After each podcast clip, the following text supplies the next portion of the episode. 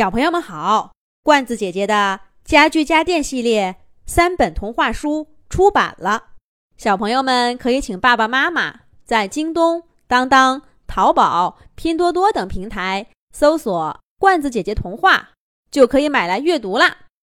这一集的《动物西游》节目，罐子姐姐继续给小朋友们讲《小兔皮皮和同学们》系列故事，《鸭小嘎的新朋友》的第七集。小黑鸭带着鸭小嘎，从半山腰的松林起飞，一路向下俯冲。鸭小嘎看到密密层层的松针，渐渐被悬铃木宽阔的大叶子取代。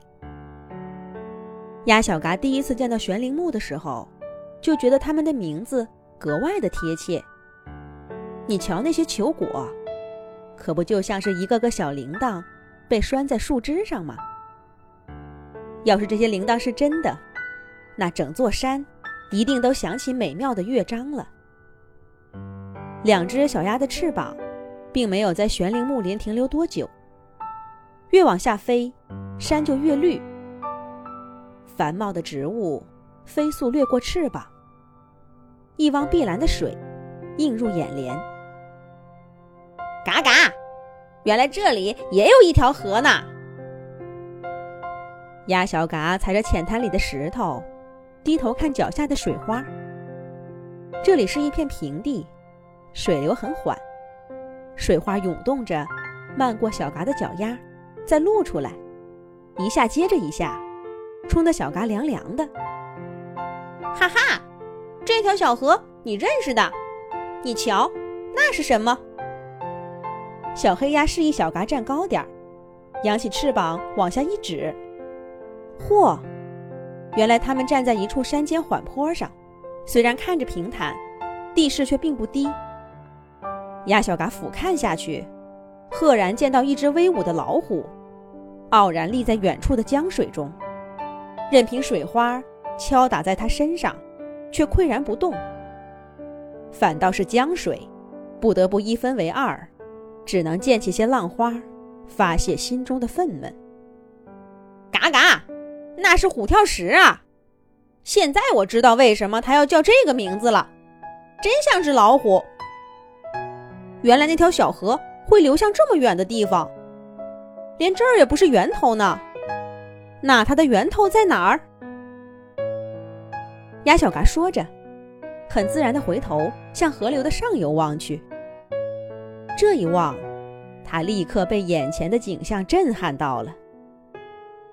从他们脚下逆流向上，经过短短的缓坡之后，两座高耸的山峰拔地而起。他们离得太近了，就好像是两个好朋友一样，贴着脸相对而立。而分隔他们的，是一条深深的峡谷。从山底往下，峡谷越来越窄，而鸭小嘎和小黑鸭脚下的小河。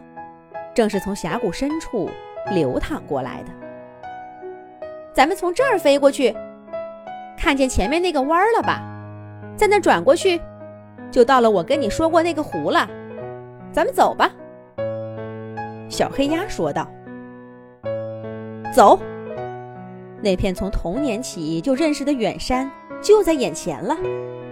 走，飞进去看看。鸭小嘎忽的一扬翅膀。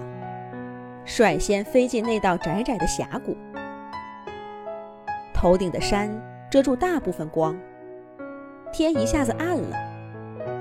太阳被夹在两山中间，成了一个不完整的大光球。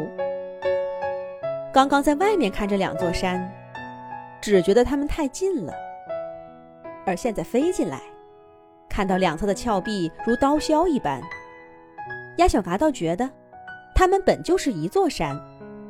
不知道被什么东西从中间劈开，让一条小河给钻了进来。小嘎闪开！小黑鸭喊了一句。鸭小嘎赶紧回过神来，翅膀一侧，躲过从天而降的小石头。在这儿飞，一定得小心这些小石子儿，它们会随时从天上飞下来，往你头上砸。我爸爸说。